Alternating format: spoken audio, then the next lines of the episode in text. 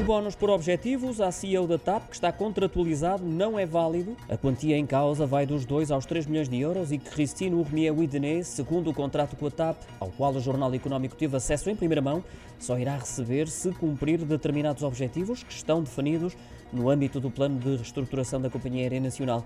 Teria, no entanto, que ser aprovado em Assembleia Geral da TAP, o que não aconteceu e por essa razão o contrato entre as duas partes é inválido. Lembro que foi assinado três semanas antes da Assembleia Geral da Companhia de Bandeira, quando já sabia que a empresa seria privatizada e na qual foram eleitos os órgãos sociais da empresa, incluindo a equipa de gestão liderada por Christine Urmier Idiné.